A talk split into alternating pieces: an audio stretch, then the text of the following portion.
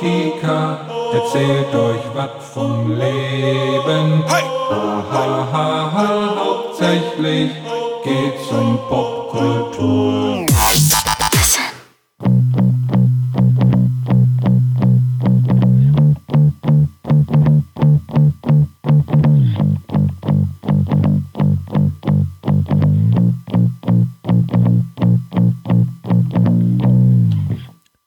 Moin. Ja, legendärer Basslauf, Teil 5. Ähm, treue Hörer wissen, dass ich im Podkicker immer legendäre Bassläufe zitiere und am Schluss verrate, aus welchem Song sie stammen. Diesmal ist es ein wenig anders. Ich verrate es sofort, denn um die Band, die diesen Basslauf kreiert hat, darum geht's heute. Viel Spaß mit dem Podkicker. Ja, es handelt sich natürlich um Behind the Wheel von Depeche Mode. Ja, so spricht man das aus, Depeche Mode und nicht Depeche Mode oder so, auch wenn sich das eingebürgert hat und auch Spaß macht, das so zu sprechen manchmal. Aber nein, Depeche Mode. Darum soll es heute gehen. Depeche Mode. Warum Depeche Mode die wichtigste, relevanteste, beste und inspirierendste Band aller Zeiten ist. Natürlich, die Beatles wollen wir da mal außen vor lassen. Warum? Das erzähle ich später auch noch ein bisschen. Geht aber um Bands, die noch aktiv sind ähm, und im Vergleich zu Depeche Mode, das werde ich anhand von Fakten hier so aufschlüsseln, kacken alle anderen ab. Ähm, aktueller Anlass, mal hier ein bisschen über Depeche Mode zu quasseln. Ähm, ich war Sonntag im Kino, dort lief einmalig, äh, nur Sonntagabend um 9 Uhr, ähm, Spirits in the Forest ist der aktuelle Film zu Depeche Mode von Anton Corbijn.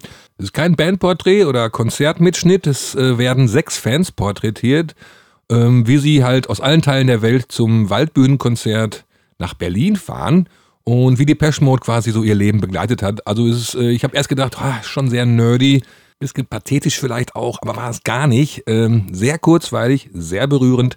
Ähm, auch mein Hasi war sichtlich gerührt.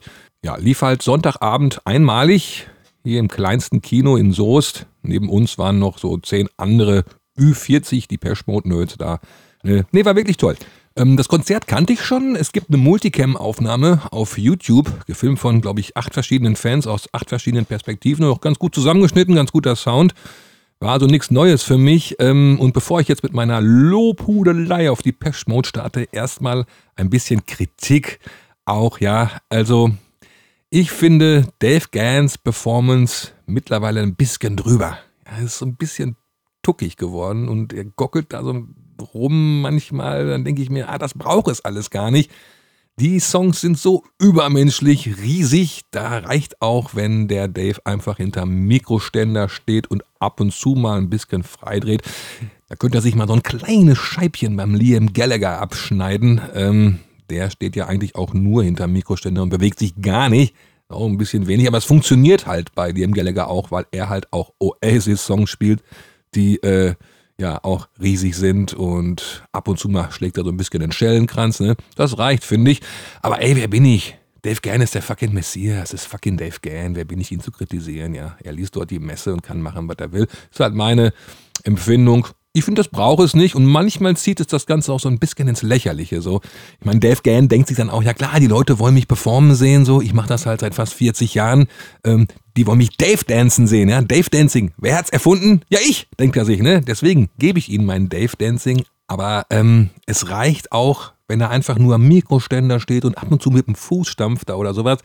Da gab es ein paar Aufnahmen und denke ich, boah, das strahlt viel mehr, das gibt dem Song viel mehr Power und Eleganz als dieses, ja, ich nenne es jetzt mal tuckiger Rumgegockel. Aber komm, wollen wir da gar nicht weiter meckern auf höchstem Niveau. Ich bin auf jeden Fall der allergrößte Depeche Mode Fan unter der Sonne. Es gibt keinen größeren, ja. Äh, andere Depeche Mode Ultras werden jetzt sagen, du bist doch nie der größte Fan unter der Sonne. Wie oft hast du die denn schon live gesehen? 50 Mal, 100 Mal, 330 Mal?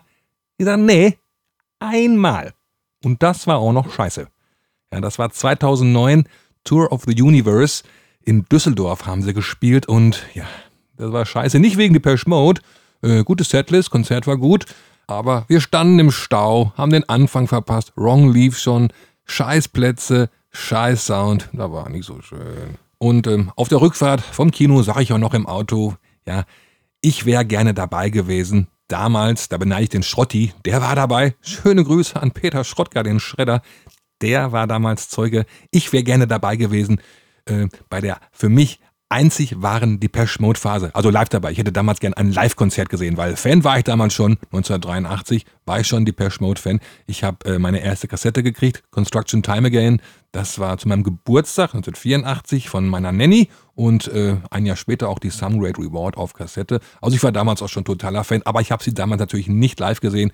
Ich war viel zu klein. Der Schredder war noch kleiner, aber durfte trotzdem nähen. War ein bisschen neidisch damals, ne?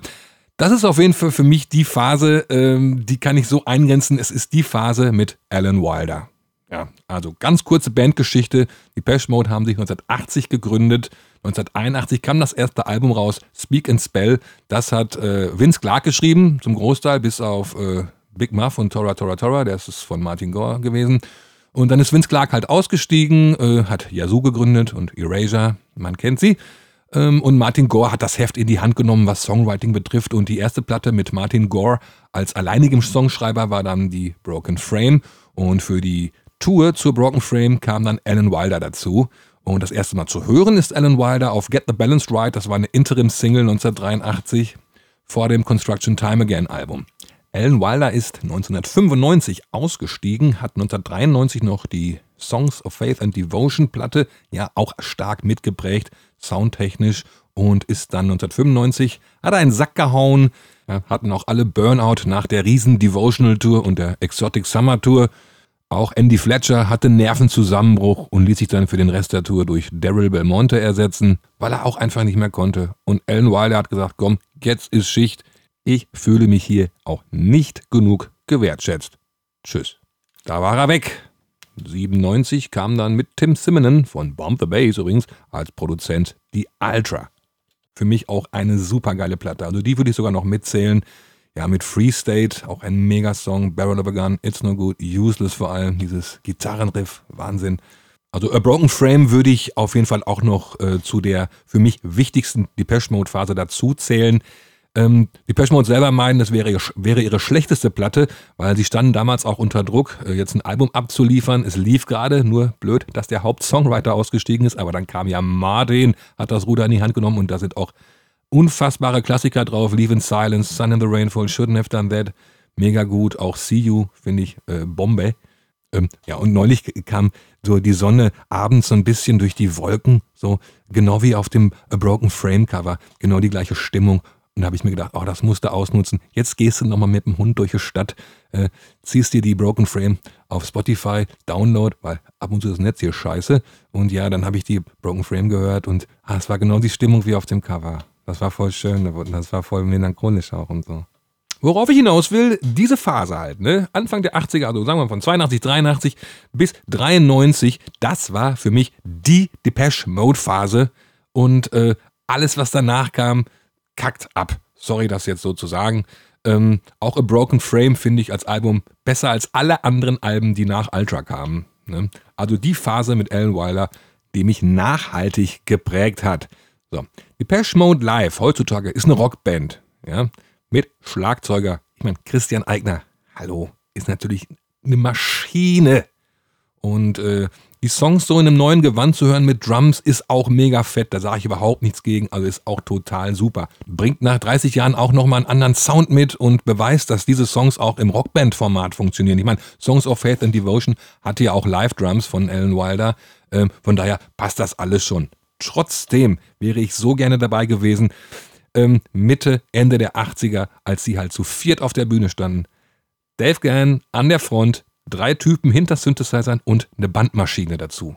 Die Beats kamen vom Band. Es war scheißegal. Aber das war das, was Depeche Mode für mich ausgemacht hat. Das war ja auch das Besondere. Das gab es ja vorher so nicht. Depeche Mode waren die erste Band, die nur mit Synthesizern auf der Bühne stand und trotzdem abgegangen ist wie eine Rockband und das Charisma einer Boyband hatte sogar. Ich sage das übrigens nicht negativ, so war es halt, nicht? Klar, Natürlich gab es Kraftwerk, weiß ich doch, aber kann man ja nicht vergleichen. Also Kraftwerk haben ja quasi einfach nur so, ja, entpersonifiziert hinter ihren Keyboards gestanden, hinter ihren alten Analog-Synthesizern und hatten auf keinen Fall die Hits wie die Pesh Mode.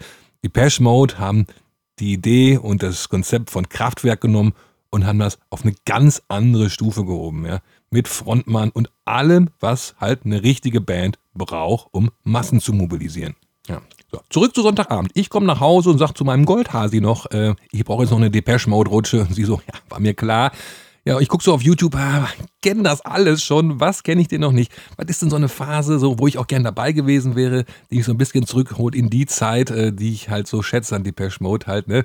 Drei Mann und ein Frontmann mit Synthesizern und Bandmaschine und stoße dann auf eine Aufnahme von 1987 von der Music for the Masters Tour in Köln. Es gibt aus dieser Zeit relativ wenig Live-Aufnahmen. Wahrscheinlich auch aus dem Grund, weil halt 101, der Konzertfilm zur USA-Tour von Depeche Mode, der dann quasi in dem ähm, Rose Bowl Stadium Gig gipfelte in Pasadena. Ähm, der fasst ja die Music for the Masters Tour perfekt zusammen, auch mit super Qualität und allem. Auf jeden Fall ähm, mache ich dieses Video an und äh, das ist von den Rängen gefilmt mit einer VHS-Kamera und natürlich dementsprechende Quali ist äh, über 30 Jahre alt. Und ich denke, ja, guckst du mal ein bisschen rein und sonst suchst du noch was Schöneres. Ähm, dann geht das los mit dem Intro von Pimp, ja, diesem ähm, monumentalen Instrumentaltrack von der Music for the Masses. Und schon ab Sekunde 90 ist die ganze Halle schon am Hyperventilieren. Ein Gekreische, unglaublich. Also diese Stimmung, diese Energie ist da wirklich auf diesem Video perfekt festgehalten. Und was für eine Setlist. Ja, und das war noch vor Enjoy the Silence und Personal Jesus. Also die hatten da auch schon nur Klopper im Köcher. Also ein Hitfeuerwerk, wie es im Buche steht. Ja, super geil. Äh, Habe ich mir komplett reingetan. Und ich komme jetzt zu den Gründen, warum die Pesh Mode im Vergleich zu allen anderen Bands ähnlicher Größe, die auch Stadion, Stadien voll machen, noch heute, 2019, warum die Pesh Mode trotzdem die größten, besten und relevantesten sind. So, dann wollen wir mal vergleichen. Also, Wer ist denn noch am Start von den ganzen alten Recken? Fangen wir mal an mit den Ältesten, die immer noch dabei sind und auch immer noch spielen. Ähm, fast alle schon 80. Natürlich Rolling Stones füllen auch nach wie vor Stadien. Ähm, haben sich 1962 gegründet und wurden damals so ein bisschen als das Gegengewicht ja, oder die Antipoden zu den Beatles wahrgenommen. Die Beatles wurden ja irgendwann auch Schwiegermutter tauglich und die Rolling Stones waren also die Bad Boys. Ja, die sind immer noch unterwegs, füllen Stadien, aber ich sag mal, ey, Rolling Stones sind nicht so unique wie die Mode. Na klar haben die auch viele Bands beeinflusst, ist ja ganz klar. Waren halt mit die ersten, die sowas gemacht haben, äh, den Beat Sounds, Rock'n'Roll Sound in die Welt transportiert aus England. Aber es gibt so viele Bands, die klingen wie die Rolling Stones und bei Depeche Mode ist das halt einfach nicht. Ja. Machen wir weiter mit einer Band, die sich 1973 gegründet hat ACDC füllen auch noch Stadien, spielen nicht auf Festivals, weil sie sich gesagt haben, wir brauchen nicht auf Festivals spielen, wir machen unsere eigenen, verkaufen wir eh aus, können wir noch ein bisschen mehr verdienen. ACDC natürlich mega relevant, auch quasi Blaupause für unzählige Bands, die danach kamen und halt auch leider auch klingen wie ACDC. Ich meine, ACDC haben das Rad ja nicht neu erfunden. Die haben im Prinzip Blues-Rock-Riffs bedient äh, weiterentwickelt und das hieß dann irgendwann Hardrock und haben dann auch eine ganze Generation von Rockbands inspiriert. Ich meine, Rock hatte seinen Sound. Da gab es seit äh, Anfang der 70er steht dieser Sound eigentlich, den konnte man auch nicht mehr optimieren. Ja?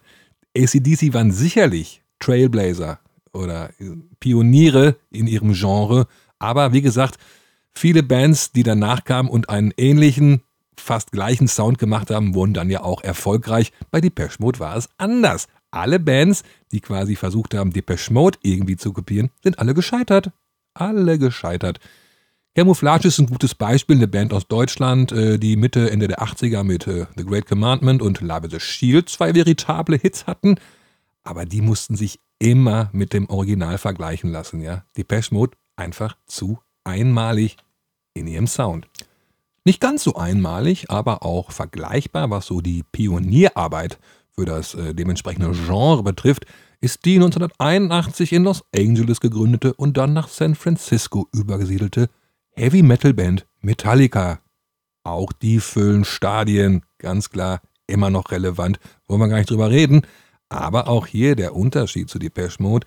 Jemand, der Metallica hört, der hört auch die anderen drei der großen vier des Thrash Metal, Metallica-Fans hören auch Slayer, Anthrax und Megadeth. Nein, Metallica sind auf jeden Fall da viel konsensfähiger und viel mehr Mainstream als die äh, anderen drei genannten. Aber trotzdem, es findet nicht die Identifikation mit nur Metallica statt. Ja, Metallica-Fans sind Heavy Metal-Fans. Jedes von den richtigen Fans. Die hören auch Maiden und wie gesagt die anderen drei, Slayer und so weiter. Da ist es eher das Genre und sie sind die Speerspitze des Genres würde ich mal so sagen. Metallica als Speerspitze des Heavy Metal, die auch jeder kennt, ist ein Household Name. Bei Depeche Mode ist es wieder anders. Da ist die Identifikation ausschließlich über diese Band. Depeche Mode ist ein Lebensgefühl. Metallica ist kein Lebensgefühl. ACDC auch nicht. Heavy Metal ist vielleicht ein Lebensgefühl und Punk, die Genres. Aber Depeche Mode ist eine Band und das ist für viele einfach Lebensgefühl. Das ist die Band ihres Lebens. Es finden auf der ganzen Welt fast jede Woche, äh, in Deutschland auf jeden Fall, jedes Wochenende irgendwo ist eine Depeche Mode Party. Ich habe auch schon welche aufgelegt, es war super geil. Ähm, das gibt es sonst nicht. Es gibt keine Metallica-Partys, es gibt auch keine ACDC-Partys. Wenn, dann gibt es Heavy Metal-Partys oder Hardrock-Partys, aber es gibt reine Depeche Mode-Partys jedes Wochenende weltweit. Das hat keine andere Band. Zudem nochmal zurückzukommen auf das Konzert, was ich da auf YouTube gesehen habe von 1987 in Köln. Alter, da kreischen alle. Da kreischen Mädels und Jungs. Die flippen einfach alle aus. Also bei ACDC, da kreischen jetzt nicht so viele Mädels, oder? Und bei Take That kreischen nicht so viele Jungs. Bei Depeche Mode, da kreischen sie alle. Weil bei denen einfach alles stimmt. Ja? Viele sagen ja, dass äh, Depeche Mode quasi erst ihr Image so richtig manifestieren konnten, als Anton Corbijn das Zepter in die Hand genommen hat. Er hat das Video zu Question of Time gedreht und dann den diesen, ja, diesen Schwarz-Weiß-Look und auch die Pressefotos gemacht. Seitdem macht er das übrigens. Ähm, ich fand aber schon vorher waren die Videos cool. Anfang der 80er hat man sich ja eh ausprobiert mit Videos. Das war ja alles noch neu. Man hat experimentiert mit Looks und Styles. Aber ich fand auch die frühen Depeche Mode Videos fand ich irgendwie cool. Also hat mich beeindruckt als Teenie, na klar.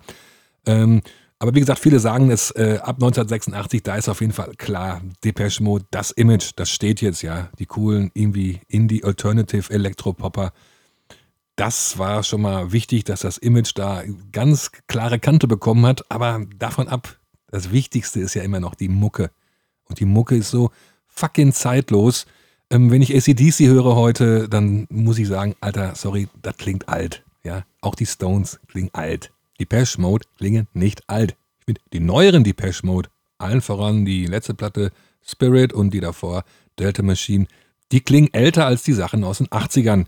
Ja, ist ja klar, die Jungs werden ja auch älter, ne? müssen auch nichts mehr beweisen, haben alles gesagt, probieren sich nach wie vor aus, finde ich ja auch gut, nur kickt es mich halt nicht mehr so. Die neuen Depeche Mode Platten kicken mich nicht mehr so, ist aber völlig irrelevant, äh, was ihr Standing betrifft, nicht? Ähm, die alten Songs stehen einfach für sich. Und dazu kommen dann noch diese Texte. Also als 10, 11-Jähriger, 10, 11, 12, 13-Jähriger, sag ich mal so, in seinem Jugendzimmer zu hängen, ein bisschen mit der Carrera-Bahn zu spielen und auch ein bisschen C64 zu daddeln.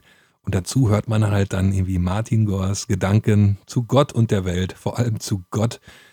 Im Sinne von, ja, ja irgendwie glaube ich schon ein bisschen an Gott, aber irgendwie ist das auch ein Spinner. So, habe ich immer so, war für mich immer so der Tenor in die Pesh Mode Texten, irgendwie Gott ist ein Arschloch oder halt auch so Sadomaso-Fantasien, äh, Master and Servant und kaputte Beziehungen, ähm, ja, das prägt einen nachhaltig. Man denkt ja gar nicht so groß drüber nach, als wäre es das Natürlichste von der Welt.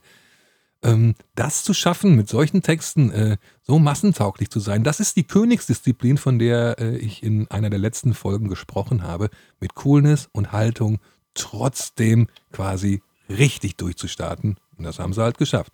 Ja. Und vielen sind ja auch Texte egal, nicht? Wenn erstmal die Musik stimmt und Melodie und das ist natürlich, also das Merkmal von Depeche Mode, diese Hittigkeit im Songwriting von Martin Gore ähm, und auch diese unfassbare eigenständige Produktion, als dann halt Sampling aufgaben, das erste Mal halt mit der Construction Time Again, wurden dann äh, ganze Songs quasi, das waren halt nur äh, Geräusche von draußen, vorbeifahrende Züge mit äh, Vorschlaghämmern auf äh, Zäune gekloppt und irgendwelche Stahlplatten aneinander geklatscht und äh, Ping-Pong-Bälle gesampelt und dann links und rechts geloopt.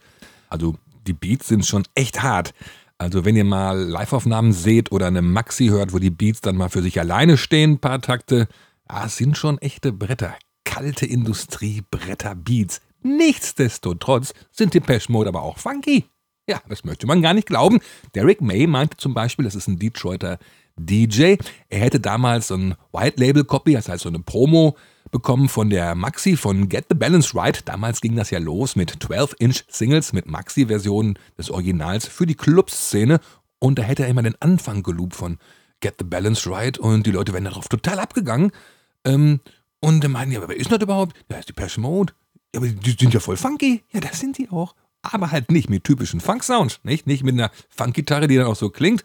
So typisch klischee-mäßig. Ding, ding, ding, ding, ding, ding, ding, ding, ding, ding. Nein, weg vom Klischee trotzdem funky sein, aber mit ganz eigenen Mitteln und Sounds. Ja, das ist auch so typisch mal wieder.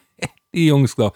Ja, lassen wir mal Texte, weil einige sagen, ja, Texte verstehe ich eh nicht oder höre ich nicht hin, interessiere mich nicht. Ja, und die Beats weg, weil viele sagen, ähm, ein guter Song funktioniert auch auf einer Akustikgitarre, nur Akustikgitarre und Gesang.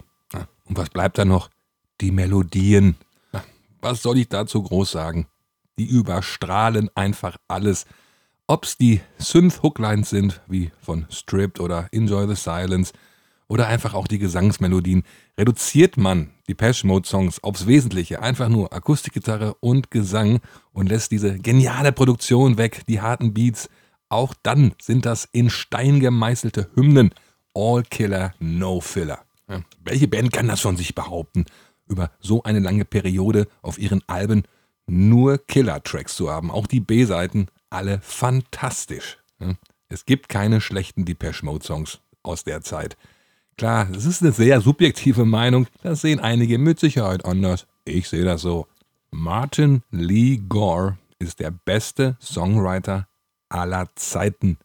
Period. Während andere aus der Schule sich gefreut haben, nach dem Unterricht nach Hause zu fahren und dann mit Lego zu spielen oder sonst irgendwas zu machen oder zum Schwimmen zu gehen oder zum Reitunterricht. Ich habe mich darauf gefreut, Martin Gore zu spielen. Ja, klingt im Nachhinein ein bisschen peinlich. Äh, keine Ahnung, wie man das jetzt bewerten soll nach 33 Jahren.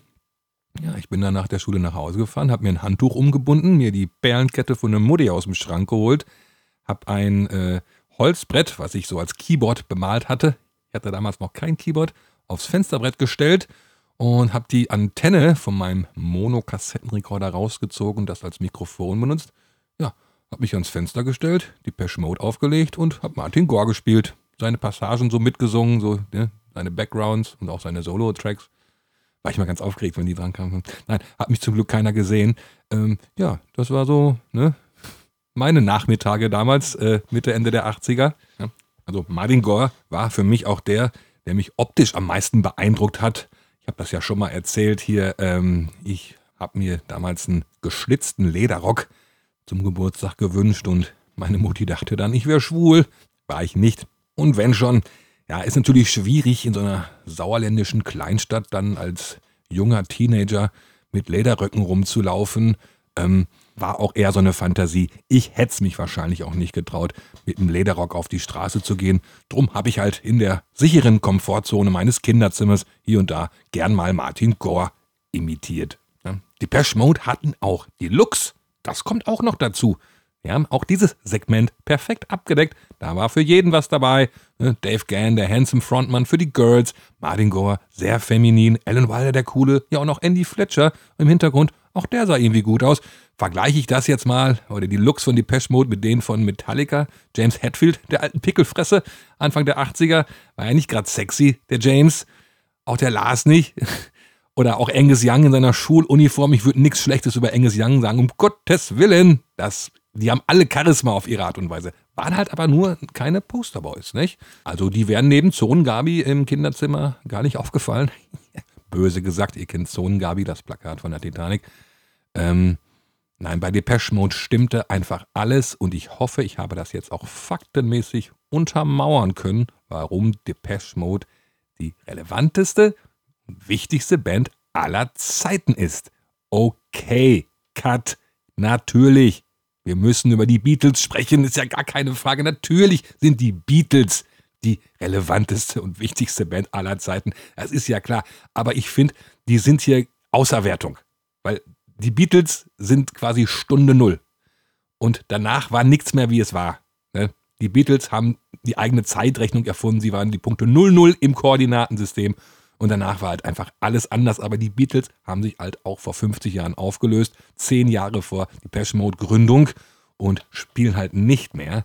Paul McCartney spielt noch, aber die andere Hälfte der Beatles ist ja auch leider schon tot. Also wie gesagt, Beatles außer Wertung. Ab da war alles anders. Ab da ging das los mit Popbands und kreischenden Teenies. Das gab es vorher alles nicht so, ne? Frage ist, äh, was wäre gewesen, wenn es die Beatles nicht gegeben hätte? Hätte irgendeine andere Band dann diesen Status erreichen können? Oder wären es viele kleine Bands gewesen, die dann den Beat Sound populär gemacht hätten? Ja, man weiß es nicht, ne? Also diese Alan Wilder Phase hat auch noch nachhaltig Bedeutung in meinem Leben Ab und zu wird man ja so ein bisschen melancholisch und sentimental. Ihr Midlife-Crisis geplagten Ü40er. Komm, ihr kennt das doch alle, ne? Vor allem so zur Vorweihnachtszeit, Weihnachten rum.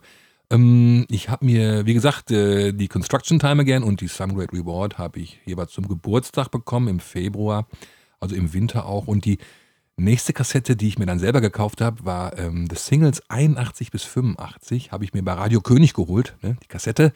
Bevor ich dann mit Philipp Henrizi, alten Kollegen, schöne Grüße, äh, ins Kino gegangen bin. Das Wunder von Manhattan hatte ich die Kassette auch schön in meiner Innentasche und konnte mich gar nicht auf den Film konzentrieren, weil ich mich so drauf gefreut habe, diese Kassette zu hören.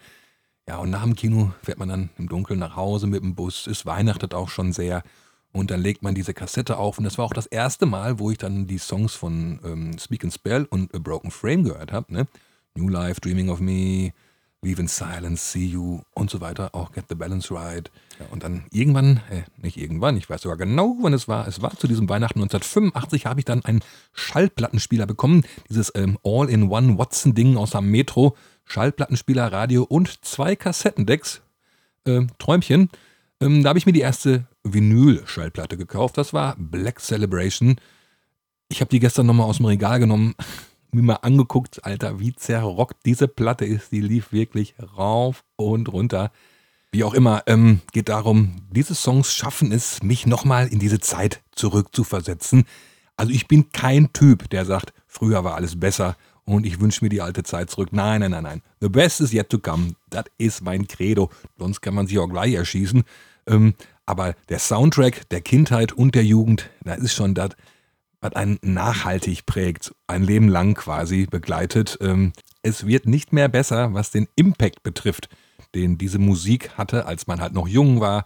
Den Kopf voller Träume und Flausen, die Erinnerungen, die das weckt und die Assoziationen, die man hat, wenn man diese alten Songs nochmal spielt.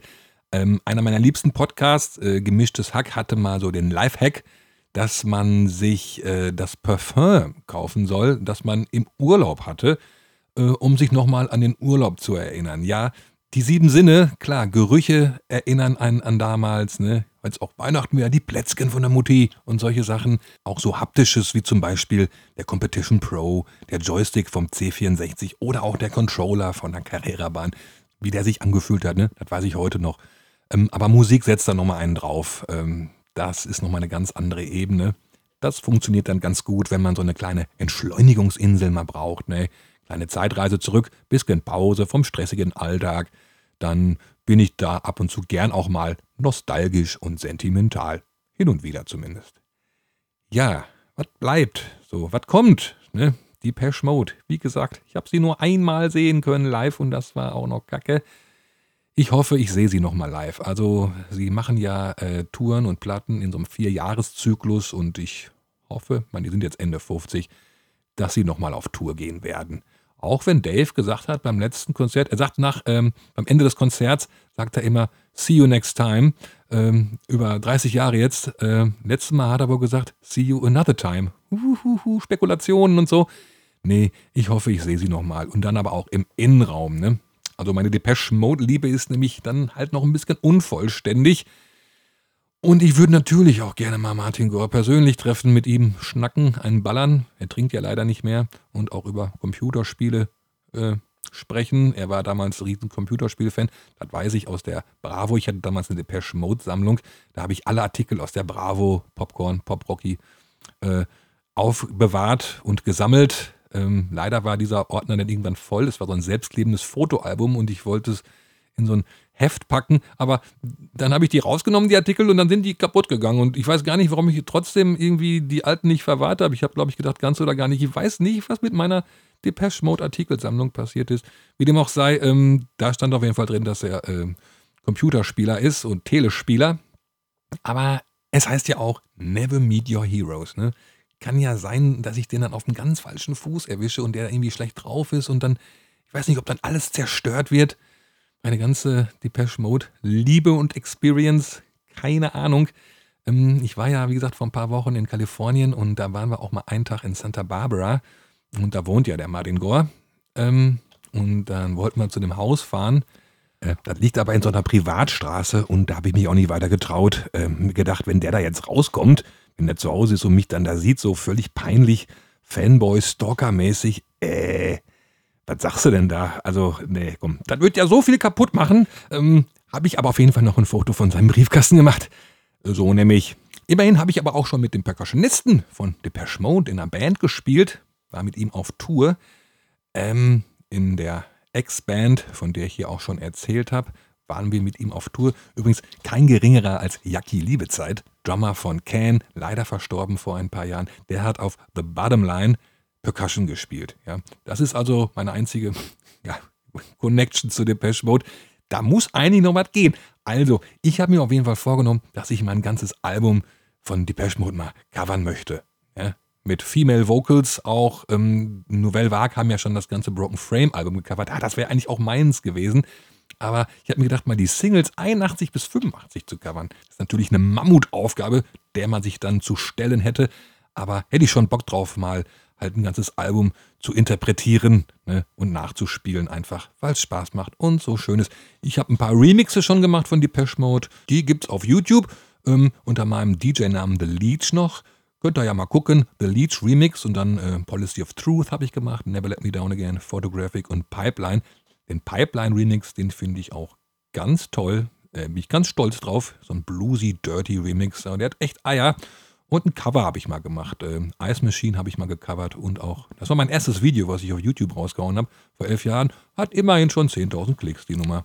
Ähm, ja, was ich ein bisschen vernachlässigt habe hier, wollte ich nochmal drauf zurückkommen. Gegen Ende ist die Spätphase und warum sie mich ab da auch nicht mehr so gekriegt haben.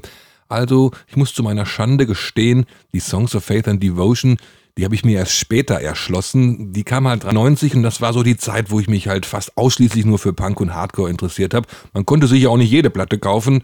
Ich habe dann lieber in die Pantera, Vulgar Display of Power investiert. Was für ein Brett. Oder die Weezer und natürlich auch Nirvana, NoFX, solche Sachen. Wie gesagt, das Kult machte damals auf in Neheim eine Alternative Rock Disco, wo wir die Wochenenden verbrachten. Also Punk und Hardcore war da so eher mein Ding. Äh, die Singles von der Songs of Faith and Devotion, namentlich I Feel You, Walking in My Shoes und In Your Room, habe ich alle gefeiert. Ähm, auch vor allem den Single-Mix von In Your Room mit der Gitarre, absoluter Wahnsinn.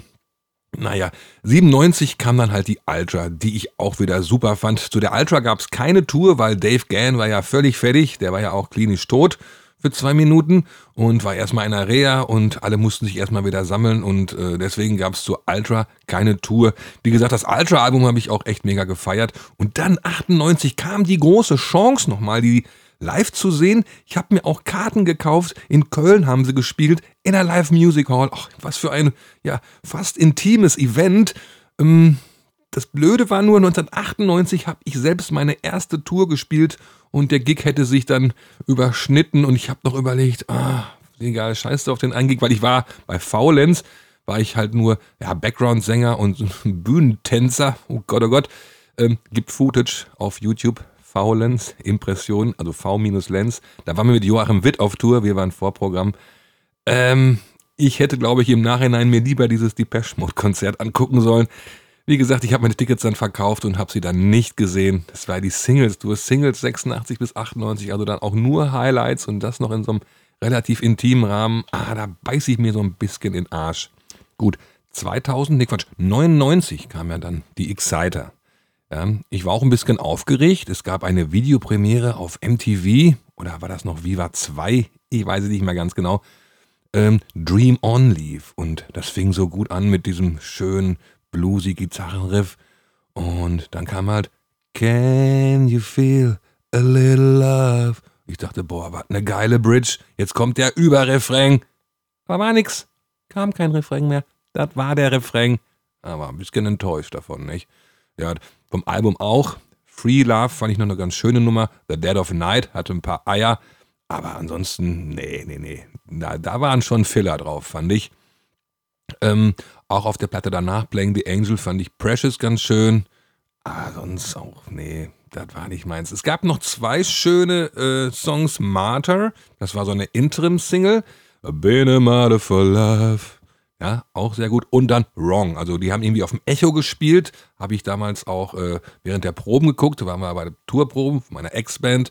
Und habe das irgendwie auf dem Laptop geguckt. Und dachte, boah, Wrong, Alter, was ein geiles Brett.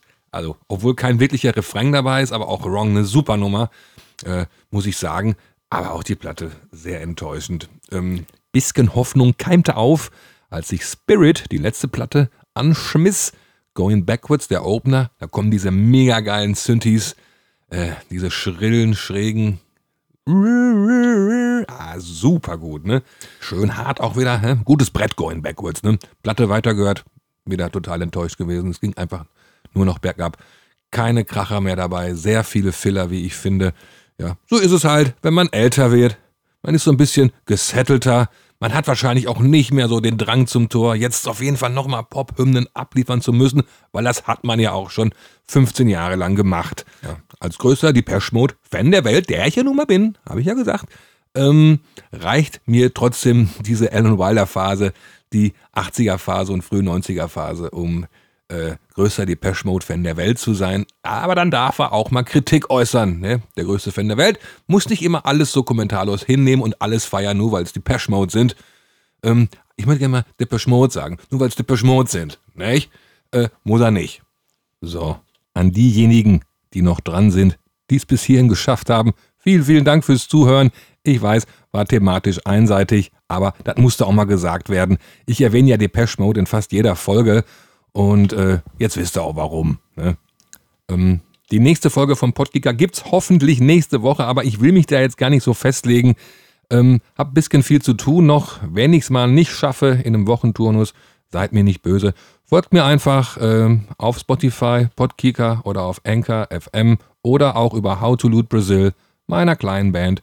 Ähm, dann verpasst ihr auch nichts. Ich sag mal, hoffentlich bis nächste Woche. Oh, über Gäste rede ich hier gar nicht mehr. Ja, ja, Gäste kommen auch noch, bla bla bla. Eigentlich wollte ich ja überhaupt gar keinen Podcast alleine machen. Es sollte ja so ein Dialog-Podcast werden, ne? wo man sich gegenseitig so die Bälle zuspielt äh, und dann quasi einfach drauf losquatscht. Aber na, ich mach's immer noch alleine. Ähm, toi, toi, toi, irgendwann kommen Gäste. Bis die Tage. Tschüssi. Pa, pa, pa, pa, Podcast, erzählt euch was vom Leben. Ha, ha, ha, ha, hauptsächlich geht's um Popkultur.